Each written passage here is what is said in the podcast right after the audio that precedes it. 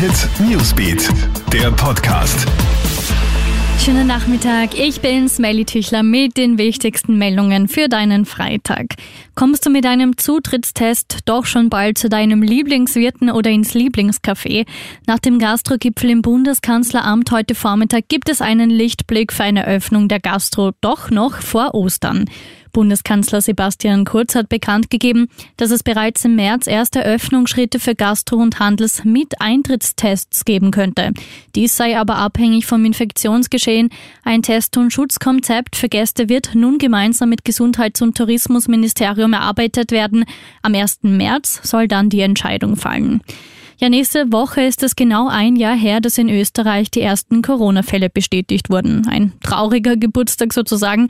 Gesundheitsminister Rudolf Anschober hat heute deshalb Pandemie-Bilanz gezogen und über die aktuellen Herausforderungen gesprochen. Stichwort Mutationen. Außerdem sollen Therapiemöglichkeiten für Long-Covid-Patienten ausgebaut werden, also von Betroffenen, die auch noch Monate nach einer Infektion an den Folgen leiden.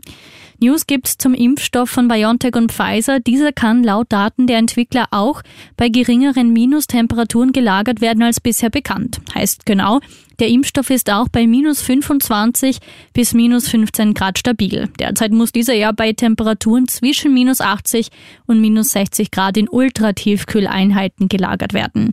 Und das ist die nächste Medaille für Österreich. Marco Schwarz hat bei der Ski-WM in Cortina d'Ampezzo die Bronzemedaille im Riesentorlauf geholt. Im dramatischen Finale ist der Österreicher vom sechsten auf den dritten Platz vorgestoßen.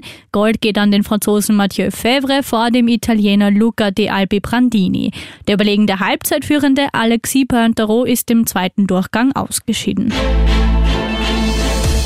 Krone Hit Newsbeat, der Podcast.